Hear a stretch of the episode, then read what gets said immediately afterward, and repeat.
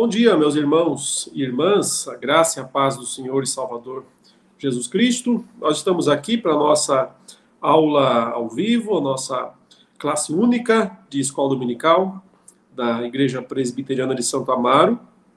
É, nós ainda estamos nesse período de férias, é, ainda não iniciamos o nosso novo é, projeto de aulas, né? Em breve nós vamos falar mais sobre ele durante esse ano de 2021 na nossa classe principal aqui da, da, da igreja, é, nós vamos dar um panorama geral da Bíblia como um todo, ou seja, vamos é, estudar de uma forma bem introdutória, clara, claro, né, todos os livros. Ou seja, cada domingo nós vamos trazer aos irmãos um pouco é, é daquilo que, que é necessário entender, conhecer, para poder ler o livro, inclusive. Né?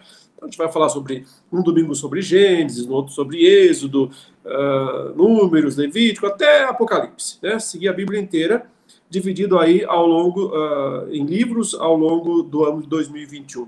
Dando essa introdução necessária é, para que os irmãos é, entendam melhor né, cada livro e possam fazer uma leitura. A ideia, inclusive, é incentivar né, os irmãos a lerem uh, a Bíblia inteira durante o ano de 2021. Tá? Mas isso começa em fevereiro, no primeiro domingo de fevereiro, nós já começamos com essa é, modalidade. Por enquanto, nós estamos aqui com assuntos avulsos, e hoje eu vou falar, é, na verdade, eu vou fazer um estudo breve, eu espero que seja breve, né, sobre Gênesis é, 28, é, aquele que ficou conhecido como o voto de Jacó. É, de fato, Jacó fez um voto ao Senhor, no capítulo 28 de Gênesis, após ele ter tido uma visão, né, um sonho, uma visão de Deus. É, vamos ler o texto para que a gente assim se situe melhor. Então, a partir do versículo 10, diz: é, Jacó partiu de Berseba e seguiu para Arã. Quando chegou a certo lugar, ali passou a noite, porque o sol já se havia posto. Pegou uma das pedras do lugar, fez dela o seu travesseiro e se deitou ali mesmo para dormir.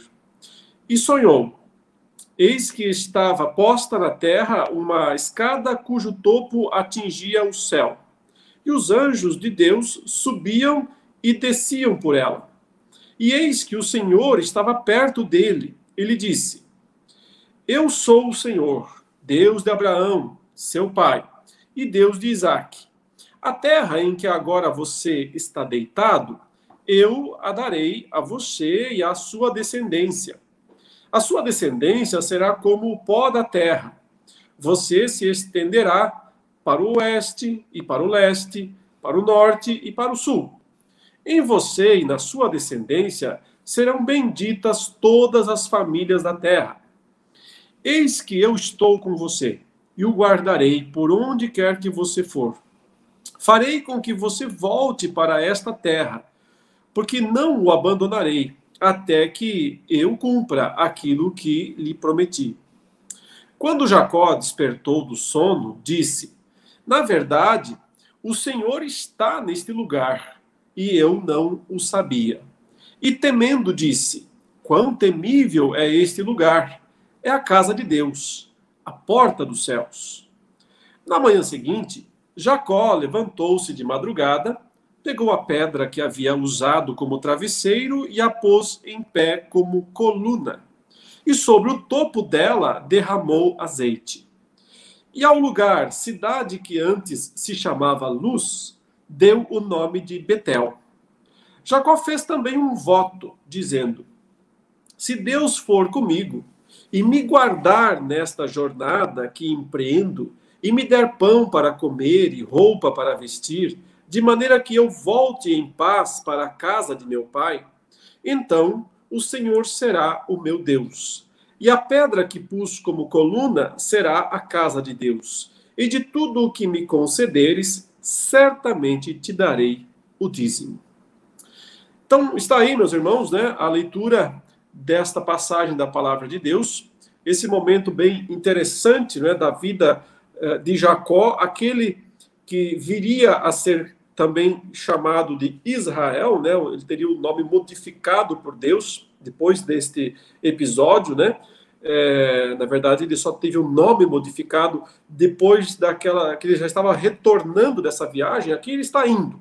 Né? Ele está saindo uh, da casa de seu pai, Isaac, por causa daquela confusão, né, que teve com o irmão Esaú, por causa também da mãe deles, né, Rebeca, toda aquela confusão do, uh, entre aspas, roubo, né, da primogenitura uh, de, de, Jacó, uh, de Esaú, né, Jacó se fez passar por Esaú e foi, recebeu assim a bênção da primogenitura, até porque o Esaú tinha vendido né, a própria primogenitura pelo prato de lentilhas, e Jacó, então, uh, teve que ir embora. Né? E ao ir embora também, a ideia é que ele não apenas eh, saísse do meio da confusão, saísse do meio do problema que havia eh, começado lá, mas também que ele fosse atrás de uma esposa, né? Era comum naqueles dias, o próprio Isaac, se vocês se lembram, né? Abraão não é, quis né, que Isaac se casasse com alguma das mulheres ali da sua terra e mandou que uh, o servo buscasse uma esposa para ele lá nos parentes. É praticamente para essa mesma região que uh, Jacó está indo agora, né? Só que antes uh, foi, no caso, o, o servo que foi lá buscar a esposa para o Isaac, enquanto que o Isaac ficou na casa de, de Abraão. Eh, mas agora Jacó não podia ficar ali porque tinha problemas né, com o irmão, eh, correu o risco de ser morto, inclusive. Então ele foi eh, para a casa dos parentes, para a terra dos parentes, e lá, como nós sabemos, né, no restante da história, ele encontraria uh, o seu casamento, né, teria duas esposas, né, as duas irmãs, né, filhas de Labão, Lia e Raquel, e voltaria mais tarde rico, né, enriquecido, uh, com os problemas que ele sempre teve, né, as dificuldades. Jacó é, é, é uma figura interessante né, da literatura bíblica, e esse é um ponto que nós sempre notamos muito bem. A Bíblia não costuma é, é enfeitar né, os heróis bíblicos, ela não é, faz deles personagens perfeitos, ela não enfeita os seus feitos e a sua própria personalidade. Ela é muito realística nesse sentido, mostrando todos os seus defeitos. Veja que se você estuda a história de Davi, né, o grande personagem, talvez um dos maiores do Antigo Testamento, não esconde seus pecados, não esconde seus defeitos. Você vê até mesmo né, os defeitos, as falhas é, é, dos apóstolos, Pedro, Paulo, mostra os problemas que eles tiveram, as discussões que eles tiveram. Né? Por quê? Porque é uma evidência né, do totalmente depravados. Todos os homens são pecadores.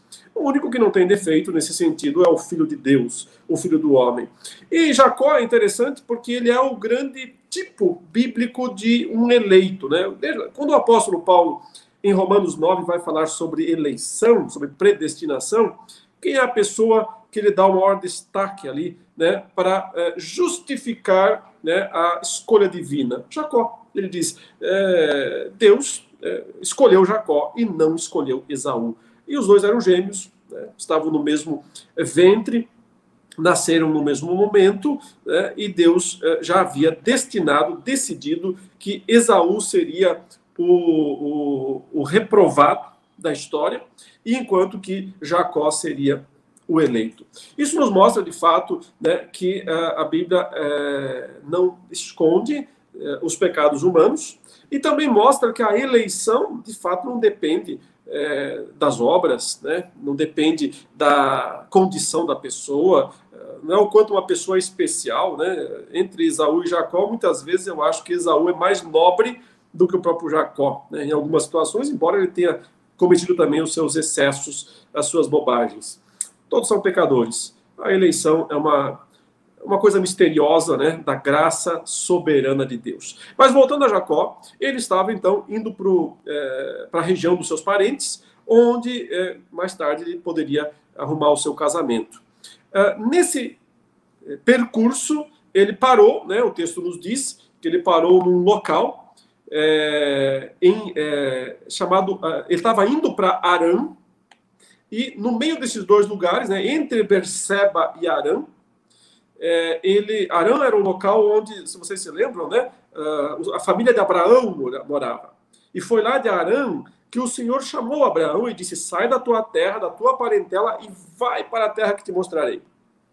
Então, Arã foi o ponto de partida né, é, para a, a terra prometida, por assim dizer. Agora, o Jacó, ele já está praticamente na terra prometida, mas não é o tempo ainda né, de que eles possam conquistar ali esse local. Eles, eh, eles vão perder esse local ainda e vão para o Egito, e só 400 e é, tantos anos depois eles retornarão para finalmente conquistar esse local. Ele ainda é um peregrino, está né, tá peregrinando nessa terra que Deus já prometeu para ele, mas não lhe pertence. É, é, interessante essa, essa figura, né? Jacó está na terra prometida, mas não é dele ainda, né? Ele tem que peregrinar por ali. É, assim também, né, o Novo Testamento nos fala que nós somos os herdeiros do mundo vindouro. E o mundo vindouro será onde? Né? Aqui mesmo, neste mundo. Não será eh, necessariamente né, lá em Júpiter ou lá em Saturno, embora eu até entendo, acredito,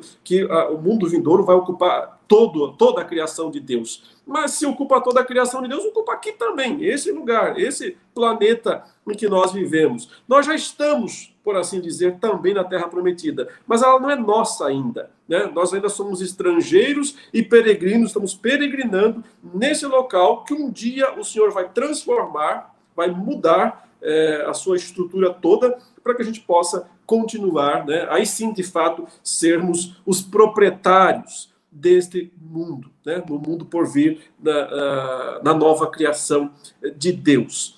Bom, mas o Jacó está é, indo buscar, então, indo se refugiar, por assim dizer, lá na sua terra. E enquanto ele está na terra dos seus parentes, e aí, no meio do caminho, em algum lugar, na verdade era um lugar chamado Luz, uma cidade chamada Luz, uma cidade ímpia, pagã, né, é, habitada por pessoas que não eram é, crentes em Deus, ele, ele, ele ali ele dormiu, o texto diz, e teve um sonho, e aí ele viu uma escada, né? uma escada é, posta é, é, ligando céus e terra. Né? E, e, essa escada é importante lembrar, né? eu não vou me deter muito nela aqui, mas é, Jesus se referenciou a essa escada é, e apontou para si mesmo.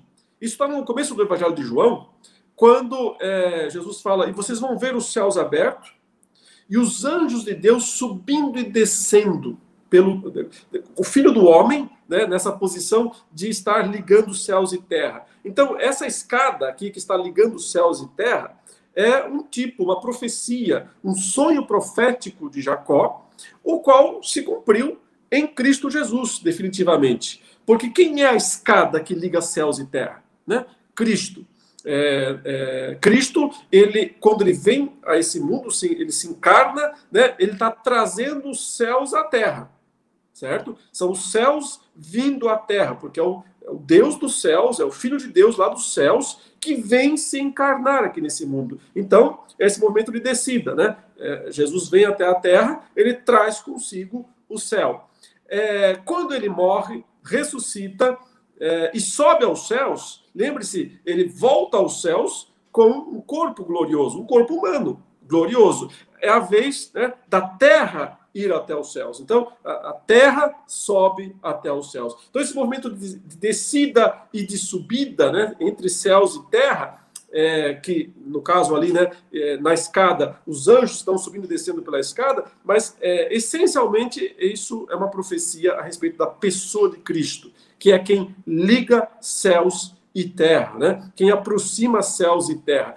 E, por isso, é, é, já vimos isso em outros estudos, né, o mundo vindouro, esse mesmo mundo que nós habitamos e que um dia habitaremos plenamente, é chamado de novo céu e nova terra. E eh, na descrição de Apocalipse 21 e 22, é um lugar só, é um lugar unido. É, é, note, ainda estão separados céus e terra, precisa de escada. Precisa de escada. Para poder né, ir de um lugar para o outro, tem que ter o um caminho. Né? O caminho é Cristo. Eu sou o caminho, a verdade é a vida, ninguém vem ao Pai senão por mim. Cristo é essa escada, é essa ligação entre céus e terra. Por isso não tem outro caminho, não tem outra ligação. Só Cristo liga os céus à terra. Só ele pode fazer subir e descer, né? Porque ele é a própria descida e a própria subida até os céus. Então, hoje ainda estão separados os dois lugares. Cristo é o, o meio, meio campo, né? O mediador. Né? Também por isso, Bíblia fala que não há outro mediador entre Deus e os homens, a não ser Cristo Jesus, homem homem, o que se encarnou, o que se fez carne, desceu para se tornar homem, né, trouxe a divindade à terra na encarnação e depois levou a humanidade aos céus, né, na sua é, ascensão. É, mas no futuro não tem mais necessidade de escada, porque no futuro nós veremos novo céu e nova terra unidos, uma coisa só. Ora, foi isso que foi com isso que Jacó sonhou. Você percebe que coisa grandiosa? É, ele está lá no passado, ele está milênios, né, atrás, mas Deus já está mostrando qual é o plano, qual é o propósito de todas as coisas. Né? A gente vê que esse propósito aparece em toda a Escritura, porque a, a Bíblia é um livro coeso, é um livro que está mostrando sempre, do início ao fim, qual é o, qual é o grande assunto, né? qual é o grande propósito. Deus já está revelando um propósito escatológico com essa com esse sonho para Jacó, né? E um propósito que vai se cumprir por etapas, por assim dizer, claro, porque vai ter que haver a etapa da encarnação de Cristo, da sua descida, da sua subida, e a etapa final, quando nós veremos o novo céu e a nova terra, finalmente céus e terra unidos. Mas é um sonho poderosamente escatológico esse que Jacó teve naquele dia. Mas Deus tinha, né, antes de fazer o novo céu e a nova terra, antes de é, é, o próprio Cristo se encarnar e descer e depois subir aos céus, ele tinha que cumprir promessas mais imediatas. E elas aparecem aí no texto. Vejamos novamente essas promessas mais imediatas que Deus é, é, tem que cumprir. É, elas, elas estão aqui no versículo 13, né, quando Deus começa a falar: Eis que o Senhor estava perto dele e lhe disse: Eu sou o Senhor, Deus de Abraão, seu pai, e Deus de Isaac. Então, eu estou retomando uma história aqui com você, né? É como se Deus estivesse dizendo: Ó, oh, Jacó, é, você acabou de entrar nessa história, tá? Então vai com calma também, não queira já sentar na janela, né? Você está entrando agora, mas eu tô. É, é, minha história aqui é mais longa, né? Eu comecei essa, essa parte da história né, com Abraão, seu, seu avô, né? Seu pai, seu avô, e com o, o seu pai, que era Isaac. A terra em que agora você está deitado, e é interessante porque ele estava saindo dessa terra, né? Ele estava indo para Arã, mas ainda estava no local uh, da terra prometida. A terra em que você está deitado, o que, que vai acontecer?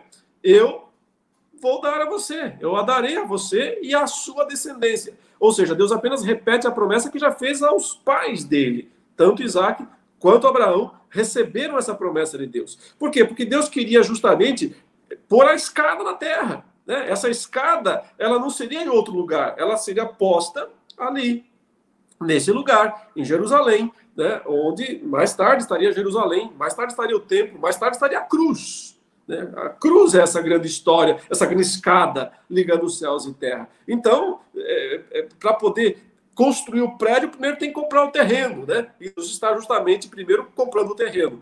Esse, terreno aqui vai ser de vocês e daqui a pouco vai ter uma escada construída aqui, vai ter né, um ponto de ligação, um ponto de contato, uma, um caminho para poder chegar aos céus. Esse caminho, originalmente, no Antigo Testamento, foi o templo. Né? O templo era essa escada, ligando céus e terra, porque ali Deus vinha. Ali os homens podiam se aproximar de Deus, certo? Mas provisoriamente né, o tempo definitivo, só Jesus Cristo é que é.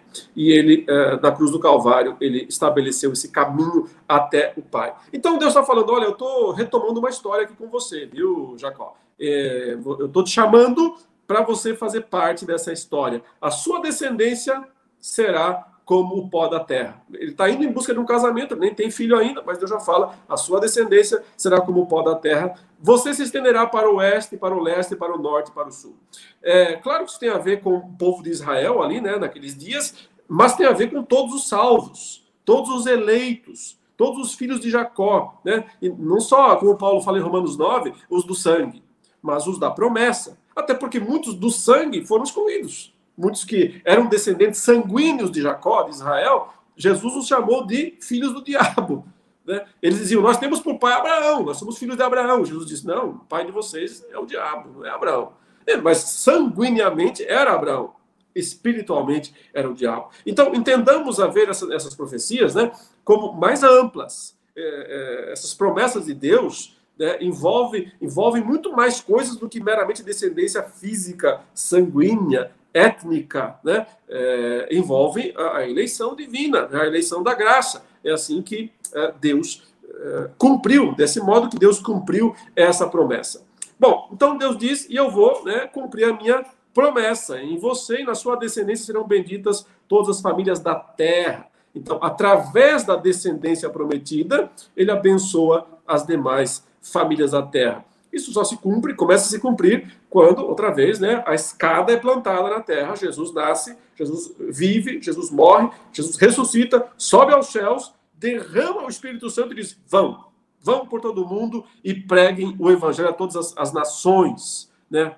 As famílias da terra aí são as nações do mundo. E é desse modo que das nações, de todas as tribos, raças, línguas e nações, vem para a igreja, são trazidos para a igreja os filhos espirituais de Abraão, os filhos espirituais de Jacó e assim por diante. Eis que eu estou com você, e aí vem a promessa de Deus, e o guardarei por onde quer que você for. Farei com que você volte, está indo embora, mas vai voltar. Que você volte para essa terra, porque não o abandonarei até que eu cumpra aquilo que lhe prometi. É muito interessante, meus irmãos, porque notem, não foi Jacó que foi buscar a Deus. Não foi Jacó que, sabe, parou no meio do caminho e começou a pensar, a meditar e disse: Mas olha, eu estou numa missão muito arriscada, olha, eu vou, uh, vou recorrer a Deus. Né? Eu vou buscar a Deus. Não, não foi Jacó que buscou a Deus, foi Deus que buscou a Jacó. Foi Deus que apareceu no meio do caminho para ele. Foi Deus que se revelou para ele. É, Ninguém busca a Deus. Paulo já falou isso em Romanos 3. Ninguém busca a Deus. É ilusão pensar que alguma pessoa toma atitude, se dispõe e vai. É, é, é na contramão o movimento. Deus vem ao nosso encontro. Deus vem nos buscar. Deus vai buscar o perdido. Não é o perdido que vai atrás de Deus. É Deus que vai atrás do perdido. E aqui, né, Deus foi lá e se revelou para Jacó, um eleito. É assim que funciona. Pecador, miserável, enganador. O nome dele já diz tudo, né? Enganador. E, no entanto, né, Deus o amou e o escolheu e decidiu abençoá-lo, o que significa mudar a vida dele, mudar a vida dele, transformá-lo. Né? E isso é um processo longo, porque Jacó é, teve muitos altos e baixos né, durante a sua vida. Mas aí tá, Deus diz: aqui, aqui estou eu, aqui estão meus planos e aqui está minha promessa. Deus se apresenta, Deus se revela e Deus diz o que ele vai fazer. Agora vem as reações. As reações de Jacó. E isso é interessante demais também, porque é, é, se tem algo de positivo que nós podemos produzir para Deus, são as nossas reações às ações dele. Ele age, nós reagimos. Ele fala, nós respondemos. Ele chama, nós atendemos. Né? Nunca inverta isso. Né? Nós fazemos, nós ordenamos e Deus faz. Nós, veja que hoje em dia, é, a religião muitas vezes é isso, né? As pessoas manipulando Deus. Pessoas manipulando a divindade. Religião é basicamente um, uma. É, religião é uma maneira de ensinar as pessoas como é que elas podem se aproveitar dos deuses, dos santos, dos ídolos, né, das estátuas. Tá? Geralmente, religião ensina as pessoas a conseguirem coisas né, dessas entidades superiores, desses seres superiores. Como se essas entidades né, estivessem lá, tipo assim, não quero fazer nada por você, mas se você né, trocar aqui, me der o que eu preciso, me entregar o que eu quero, né, fazer o ritual certinho, né, cumprir direitinho a coisa, eu vou me sentir obrigado a atender o seu pedido. É, não, biblicamente, Deus não, não se relaciona dessa maneira com os homens. Né? Não há nada que nós possamos fazer para convencê-lo a nos ajudar. É ele quem toma a iniciativa, é ele quem vai atrás, é ele quem tem planos, e nós é que entramos na história dele. Note, não é ele que entra na nossa história. Nós entramos na história dele. Se não for assim, você está fora. Não tem jeito. Deus não não está aí para entrar na sua história. Deus não veio para mudar a sua história, sabe? Deus veio para continuar a história dele. É isso que Deus fez com Jacó. Jacó, estou eu aqui, sabe quem eu sou? O Deus de Abraão, Deus do teu, teu avô. Sabe quem eu sou? O Deus de Jacó, tá? Sabe o que que eu, eu, eu, eu o que que eu já disse? Eu já fiz promessas, eu já tenho um plano. Eu quero fazer uma escada, tá? Mostrou o sonho para ela, aqui está a escada. Eu quero fazer uma escada, tá, Jacó? E eu estou trabalhando para fazer essa escada, para construir essa escada. Seguinte, Jacó, venha e participe. E eu vou te abençoar para que você participe disso, para que você faça parte dessa história, a minha história. Então, a coisa mais maravilhosa que um crente pode entender na sua vida é essa, sabe? É, é de entender que a história de Deus é muito grande. Não começou agora. Não começou uh, uh, nesse exato momento, sabe? A história de Deus é longa. E ele vem cumprindo ela muito bem. E de repente você que, sabe, era um zero à esquerda, totalmente fora, totalmente deslocado. E Deus diz: vem cá, entre dentro aqui, participe dele, participe dessa história, continue essa história. Sabe? Isso, isso é eleição. Aí você descobre que é, você foi amado antes da fundação do mundo. A sua história com Deus não começou quando você se converteu. Não, não começou quando você nasceu aqui nesse mundo. É longa, antes da fundação do mundo. Então, Deus diz: está na hora de você tomar consciência e fazer parte dessa história. Jacó, vem cá, é assim que funciona. Aqui está o meu plano, aqui está o meu propósito, é assim que eu vou fazer, é assim que eu vou agir. Agora vem a reação. E esse é o ponto. O crente verdadeiro, ele reage. Pode falhar, pode se equivocar. Jacó faz promessas aqui, não vai cumprir todas, vai, sabe, cometer inúmeros erros, mas a resposta, a resposta é verdadeira. A resposta é autêntica. E não existe crente sem resposta autêntica. Quando você responde com fé, responde com arrependimento. Quando Jacó despertou do sono, disse: Toma consciência. Na verdade, o Senhor está nesse lugar e eu não sabia. E é tão interessante isso, né? Porque quantas vezes isso acontece? O Senhor está no lugar, mas a gente não percebe. Deus está agindo, Deus está trabalhando, eh, o invisível está eh, agindo. A mão invisível está escrevendo a história, escrevendo o destino. E nós achamos que nós mesmos é que estamos fazendo. Então, subitamente, Jacó toma consciência disso. E eu acho que essa é a primeira grande reação que um verdadeiro crente, né, que é chamado a participar da história de Deus, tem quando ele é, é, é confrontado com a própria revelação de Deus. Porque Deus é que está se revelando, falando, e o homem está ouvindo, entendendo, então ele reage. A primeira reação é perceber a presença de Deus. Perceber Deus conosco, Deus presente. É, subitamente nós nos tornamos conscientes da presença de Deus. Isso é muito impactante, porque uma pessoa vive muitas vezes né, a vida inteira sem essa consciência. Ah, levanta de manhã, vai ao trabalho, volta, vai para diversão, vai para o futebol, volta à noite, né? E simplesmente Deus não está presente na vida dela. Mas não é porque Deus não está presente, é porque ela não percebe. É porque ela não tem sensibilidade espiritual para perceber. Então, quando há conversão, quando acontece a conversão, subitamente a pessoa começa a ver Deus em tudo. Deus em tudo. Não necessariamente que vai mudar tanto a rotina dela. Ela vai continuar acordando de manhã, vai continuar indo para o trabalho, vai continuar indo jogar um futebolzinho, não tem problema não, né? Mas tudo muda. Tudo muda, porque então agora Deus está presente na vida dela. Não é como estava antes, ela que não percebia. E é isso que Jacó fala: Deus está nesse lugar. Eu não sabia. E aí vem uma segunda reação, que é reverência, respeito, temor, né? E temendo disse: Quão temível é este lugar! É a casa de Deus, a porta dos céus, né? Não havia temor de Deus até agora em Jacó. Por isso que ele fazia o que fazia, sabe? As pessoas cometem os pecados que cometem, fazem as atrocidades porque elas fazem, porque elas não têm temor de Deus, porque elas não sabem que para elas Deus não está presente, né? É aquilo que aquele escritor russo, né, uh, Dostoiévski colocou na boca né, de um dos personagens da história dele, né, do, do, do, dos irmãos Karamazov. Ele disse, uh, Ivan, né, o personagem do livro, ele, num certo momento ele fala assim: se Deus não existe, tudo é permitido. É uma frase que resume muito bem o espírito da época, de todas as épocas. Por que, que as pessoas sentem que tudo é permitido, que elas podem fazer o que elas quiserem, não tem pecado, não tem erro, não tem nada? Porque Deus não existe para elas. Porque elas não, não sabem que Deus existe, elas não, não sentem que Deus existe. Você pode falar, você pode dizer, você pode, oh, Deus existe, Deus... não adianta. Não adianta.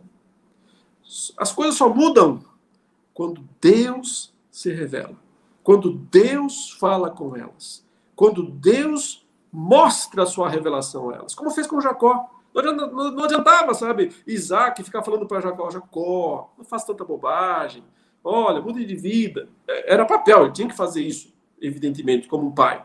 Né? Mas até que, até que Deus aparecesse para Jacó, Deus seria ainda só o Deus de Isaac, o Deus de Abraão. Mas quando Deus fala, o homem responde. Então, é nesse momento que vem o temor. É, é nesse momento que vem a, olha, Deus está presente toda a minha vida, em tudo que eu faço. Quão temível é esse lugar. É a casa de Deus. Né? Então, essa é, reverência esse cuidado, esse temor, que não é medo, puro e simplesmente, é muito mais complexo, né? é um sentimento que, que mostra a, a, o entendimento que nós temos de que Deus é grande, que Deus é santo, que nós somos pecadores e sempre seremos. E nós sempre vamos nos sentir, é, nesse sentido, é, é, com um certo temor diante de Deus. E aí é medo mesmo. Por quê? Porque nós nunca vamos nos sentir à vontade, sabendo dos nossos pecados, carregando né, a, dessa, a consciência deles, mesmo que a culpa já tenha sido satisfeita lá na cruz do Calvário, né, mas a consciência dos pecados permanece. Até por isso que tem que haver arrependimento, tem que haver confissão e disposição de mudança. Então, isso nos faz temer. Bom, na manhã seguinte, dos versos 18 Jacó levantou-se de madrugada, pegou a pedra que havia usado como travesseiro e a pôs em pé como coluna. Então aqui começam as três atitudes né, é, é, concretas. Até aqui foi uma coisa mais de percepção. Olha, Deus estava aqui, eu não sabia. Melhor eu ter mais cuidado, melhor eu ter né, mais temor. Uh, mas agora ele vai fazer algumas coisas. E elas estão muito relacionadas ao culto. Né? Porque uh, a vida do, daquela pessoa que foi subitamente é, inundada com a presença de Deus é uma vida de culto. Se torna um, um culto contínuo, uma adoração contínua. Né? Por isso que você percebe aqui que, basicamente, Jacó, que não é sacerdote, que não tem né, essa prerrogativa, mas ele vai tomar algumas atitudes sacerdotais. E a primeira delas é que ele cria um altar ali texto diz isso. Ele usa esse, essa pedra como uma coluna, ele levanta uma coluna né, com essa pedra e sobre o topo dela ele derrama azeite. É um ritual né, de agradecimento, um símbolo já do Espírito Santo, né, que seria que é o grande, na verdade, é, é, a grande energia né, dessa história toda. Sem queria dizer que o Espírito Santo é uma energia, entenda, mas quem é que produz luz? O azeite. Né? E, e, e, por isso o azeite é um símbolo do, do, Espírito Santo em todo o Antigo e também no Novo Testamento. É o poder, o poder de Deus para uma vida de obediência. Então, Jacó começa a mudar a sua realidade é, ao que está à sua volta, né? E começa a transformar tudo isso em culto, em louvor, em adoração a Deus. Até a, a, modificação do nome, diz aí, ao lugar, cidade que antes chamava Luz, e luz aqui não é, é não é a palavra luz portuguesa, né? É, é uma palavra luz hebraica, que não significa luminosidade, que não significa luz nesse sentido. Aquela cidade chamava luz, mas não queria, não queria dizer nesse sentido luminosidade, era qualquer outro significado. É, esse, essa cidade chamava luz, ele agora deu o nome de Betel. E aí sim o significado é muito importante, porque Beit El né, é a casa de Deus. Beit El, a casa de Deus. Betel, casa de Deus. É, no futuro ali estaria a casa de Deus mesmo, estaria o templo de Israel. E mais no futuro ainda estaria né, Jesus Cristo, sua cruz, a casa de Deus. O, o Deus habitando conosco, o Deus conosco.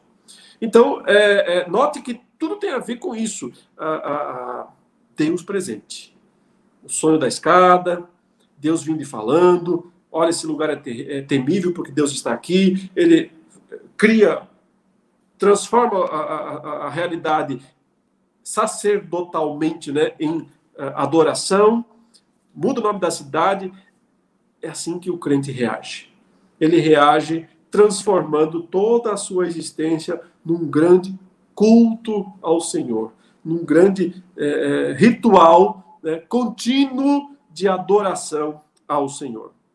Mas aí vem o voto, né, o voto propriamente dito, onde ele vai falar coisas para Deus. Ele diz: então Jacó fez também um voto dizendo: se Deus for comigo e me guardar nessa jornada que empreendo e me der pão para comer e roupa para vestir, de maneira que eu volte em paz para a casa de meu pai. Né, estou indo para lá, mas que eu volte no futuro. Então, e aí ele vai é, fazer essas declarações. Mas note, Deus não acabou de dizer para ele que ia fazer tudo isso? Deus não acabou de dizer, olha, eu serei o seu Deus, eu vou te abençoar, eu, você vai voltar, você vai ter um monte de, de filhos. E Deus não acabou de fazer essas promessas? Por que, que Jacó está colocando aí no C. Se Deus fizer isso, se Deus cumprir. Bom, porque, na verdade, é, esse é o melhor modo de orar, sabe? O melhor modo de orar sempre é, é responder né, é, a Deus pedindo que ele cumpra o que ele prometeu. Deus faz promessas. As promessas de Deus é, para nossa vida vão se cumprir, porque Deus é infalível. Mas Deus gosta, Deus quer que nós o lembremos, entende? O lembremos das suas promessas. O Senhor prometeu tal coisa, Deus, então que tal cumpri-la? Né? Cumpra as suas promessas. Sabe, não é porque Deus é esquecido, porque Deus quer, porque esse é o modo como nós participamos da história dele. É mais uma vez, nos adequando à sua história. Não é Deus trazer, não é trazendo Deus para a nossa. É nos colocando, sendo levados para a história dele. E esse, esse ato de relembrar Deus das suas promessas, né, é a melhor maneira de nós estarmos entrando na história dele. Lembram, né, quando Daniel estava lá em Babilônia e ele é, leu né, no livro do profeta Jeremias, estava já um período longo do exílio babilônico, e ele leu no livro de Jeremias que o tempo que o povo de Israel ficaria cativo em Babilônia seriam 70 anos. É interessante porque ele descobre isso já no final dos 70 anos, já está na parte final. E ele está lendo né, a profecia de Jeremias e descobre que seriam 70 anos. O que, que ele faz? senta na rede e diz: legal, agora é só esperar. Só esperar, porque Deus já vai cumprir sua promessa loguinho, loguinho, loguinho. Aqui, ó, ó horário aqui, ó. Hum, falta só uns minutinhos. Não precisa fazer mais nada. Meu negócio agora é só deitar na rede e esperar Deus cumprir suas promessas. Não é assim que funciona. Não, não. Uma pessoa piedosa, uma pessoa que tomou consciência da presença de Deus, ela não age dessa maneira. Ao contrário. O que faz Daniel? Hum, ele mais do que nunca ele vai orar ao Senhor. Né? Mais do que nunca ele vai se humilhar diante de Deus. Daniel começa confessando os seus pecados, confessa os pecados do seu povo, né? Longa oração. E finalmente ele diz: então Deus cumpra a sua promessa. Já que o Senhor te disse que vão ser 70 anos, então cumpra as suas promessas, faça isso acontecer. É, irmãos, o Senhor Jesus, nos disse que ele vai voltar, né? Não nos disse isso? Disse que ele vai voltar. deu sinais, disse: olha, esses sinais aqui vão anteceder, vocês vão conseguir ver, mais ou menos, né? Perfeitamente não, porque ninguém sabe o dia nem a hora, só o Pai. Mas vocês vão conseguir ter uma noção clara. Muito bem. A gente vê os sinais e faz o quê? Cruza os braços. O que tiver que ser, será? Vai acontecer? Não, o crente tem que entrar na história. Ele não pode ficar de fora, ele não é um observador da história. Nós não somos observadores da história de Deus. Nós somos chamados a entrar nela, a participar dela. E nós fazemos isso como? Pedindo ao Senhor que cumpra seus propósitos. E é isso que basicamente Jacó. O voto de Jacó é basicamente uma, um voto, sabe, até desnecessário, porque Deus já disse que ia fazer isso. E ele então faz um voto e diz: Olha, se o Senhor então me der roupa para vestir, pão para comer, né, me guardar na jornada, de maneira que eu vá e que eu volte em paz para, o para a casa do meu pai. Exatamente o que Deus disse que faria. E isso não foi nada errado. Deus não achou nem um pouco desagradável esta reafirmação, né, esta, entre aspas, cobrança né, que Jacó está fazendo ao que o próprio Deus falou. Por quê? Porque Deus gosta de ser lembrado das suas promessas, porque Deus gosta, porque quando nós fazemos isso, nós estamos mostrando que estamos dentro da história de Deus, que não somos observadores passivos, que não estamos lá de fora só olhando, estamos dentro, envolvidos e participando ativamente. Note, então o Senhor será o meu Deus. Essa é primeira declaração, porque, irmãos, até então, né, Jacó era só um filho mimado não era ainda um crente verdadeiro. Essa foi a primeira revelação de Deus a ele, foi o primeiro momento em que Deus falou com ele.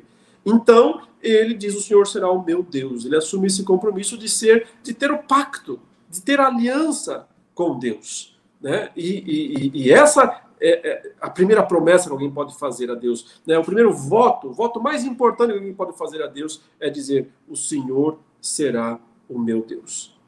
A pedra que pus como coluna será a casa de Deus. Então aqui está a preocupação com é, não Deus apenas para mim, mas Deus também para os outros. Então, primeiro, Deus para mim. O Senhor será o meu Deus. Em segundo lugar, o Senhor como é, é tendo uma casa. Casa é lugar de o quê? Relacionamento, família, pessoas. Jacó quer expandir isso. Ele quer né, Deus na sua casa, Deus em toda a sua casa, Deus né, expandindo a tenda, largando a tenda. E finalmente ele diz: E de tudo o que me concederes, certamente te darei o dízimo. A gente não é, sabe exatamente da onde Jacó é, tira esse ensinamento do dízimo, mas é, a grande probabilidade é que tenha vindo de Abraão. Né? Porque é, Abraão é o primeiro na, na, Bíblia explicitamente citado a entregar o dízimo. E ele entregou o dízimo para Melquisedeque. Melquisedeque, que era o rei de Salém, naquela é, batalha, né, naquela guerra é, entre vários reis, é, envolvendo os reis também de Sodoma e Gomorra.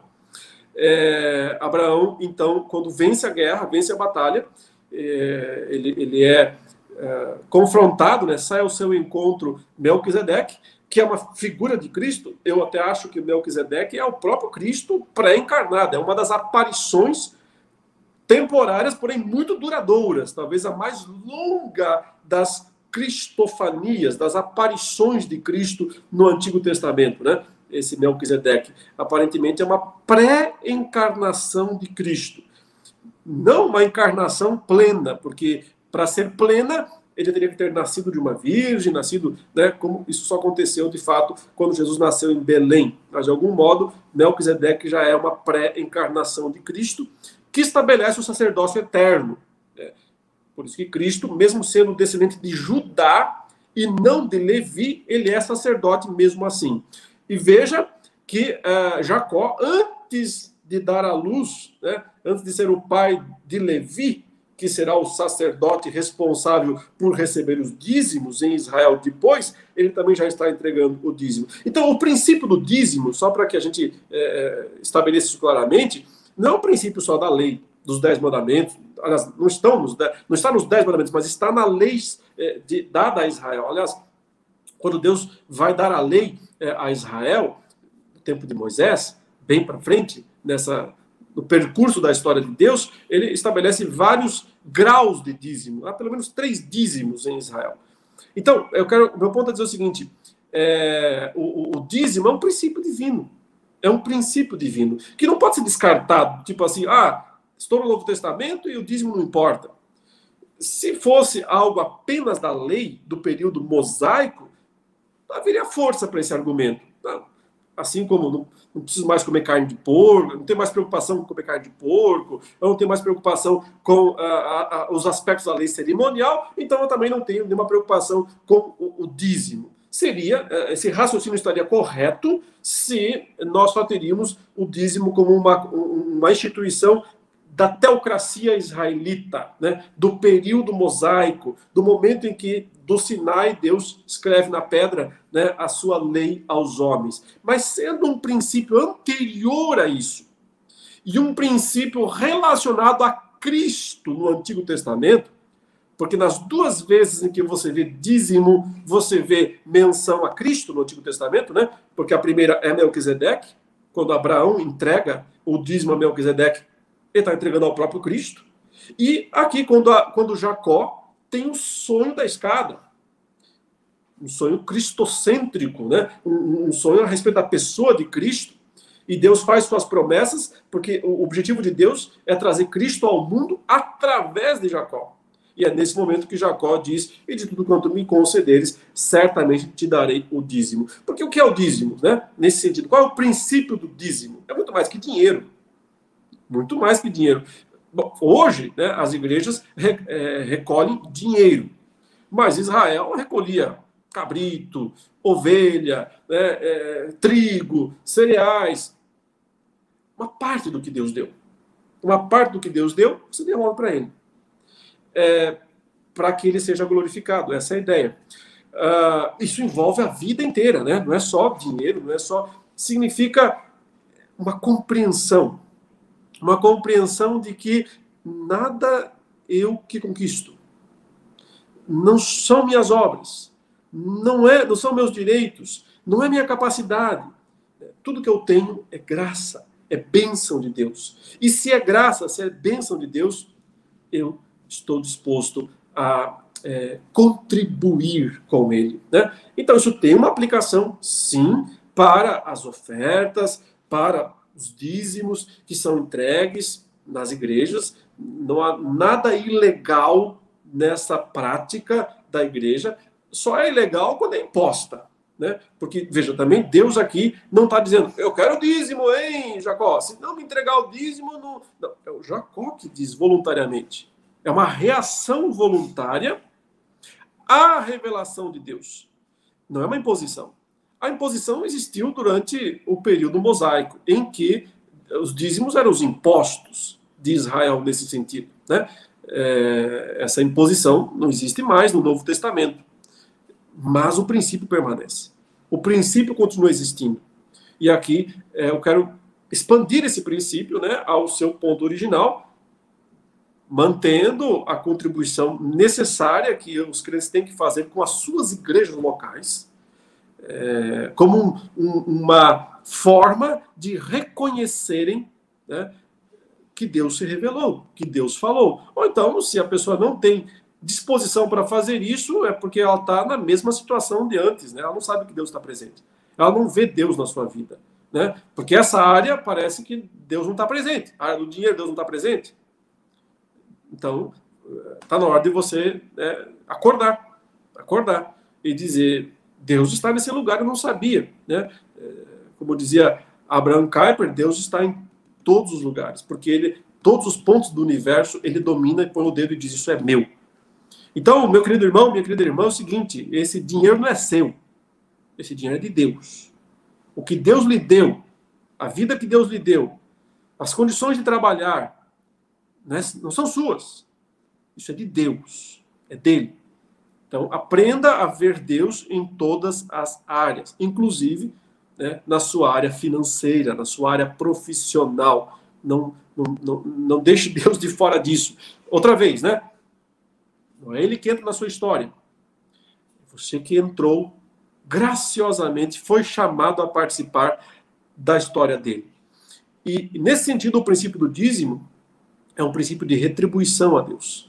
É um princípio de culto, de adoração, de estar sempre é, devolvendo ao Senhor as coisas que ele lhe deu. É, viver, ser, a nossa vida de testemunho a Deus aqui nesse mundo se rege também por esse princípio do dízimo. Ou seja, é minha obrigação é, devolver a Deus os dons e talentos. Então, ele nos deu, pa, passando para a parte espiritual do Novo Testamento, para que, que ele nos deu dons? Por que, que ele nos deu os dons espirituais, né? Para que os sirvamos. E sirvamos os irmãos. É, não para que sirvamos a nós mesmos. Então, é quando você percebe que você não, não pode usar as coisas boas que Deus te deu só para você mesmo. Mas que existe né, toda a comunidade, todo o povo de Deus, toda a igreja, para ser abençoada através das coisas boas que Deus lhe deu. Então, esse princípio da retribuição. Irmãos, resumindo, né? Jacó tomou consciência de que Deus estava presente em sua vida e em todas as áreas, em todas as esferas da sua vida. É só o começo. Como eu disse, ele vai dar muita cabeçada ainda, né? até que seu nome seja mudado para Israel. Ele ainda é Jacó, mas é um Jacó que começou a acordar. É um Jacó que acordou. E é, usando essa, essa metáfora, né? Jacó acordou. Será que nós já acordamos? Será que nós já amanhecemos aí e percebemos que Deus está presente e que Ele não quer ser coadjuvante na nossa história, né? Nós é que somos chamados para ser coadjuvantes na história dele. Então, menos estrelismos, né, na nossa vida e mais é, senso de submissão a Deus e à sua vontade. Aprendamos então, né? Primeiro, tomar consciência da presença de Deus. Segundo, fazer os votos corretos a Deus. Quais são eles? Deus, cumpra as suas promessas que o Senhor fez para nós, na tua palavra. Essas promessas por aí que essa galera tem aí em visões, em revelações, em sonhos, etc. Né? Nós já temos as promessas de Deus na palavra dele próprio sonho de Jacó está registrado na palavra de Deus. Então, nós podemos lembrar da promessa fundamental, a escada. A escada é a promessa fundamental de Deus. A escada já foi posta, mas nós ainda estamos vendo céus e terra separados, né? Então Deus não cumpriu totalmente sua promessa. Quando é Deus que esses dois lugares estarão unidos? Quando é que nós veremos o teu plano, o teu propósito se cumprir? Cumpra, Senhor, as tuas promessas.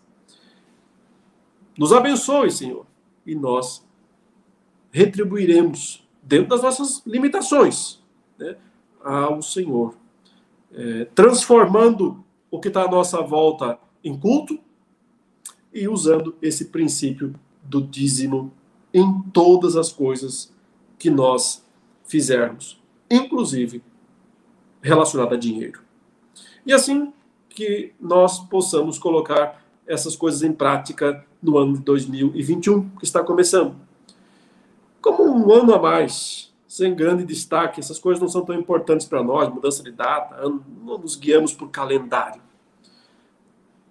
Nós nos guiamos por uma história eterna. Nós não, não nos guiamos por período de tempo um ano, dois anos, cinco anos. Eu sou o Deus de Abraão, Deus falou. Não estou começando a história com você este ano. O Deus que tem uma história eterna e que decidiu. Só ele sabe por quê. A gente só pode definir isso como misericórdia, graça, nos incluir nessa grande história. Sejamos gratos, portanto, agradecidos reativos, né? vamos reagir ao seu chamado, à sua vontade. Que Deus nos abençoe. Vamos orar. Senhor, muito obrigado pela tua palavra, pela instrução recebida.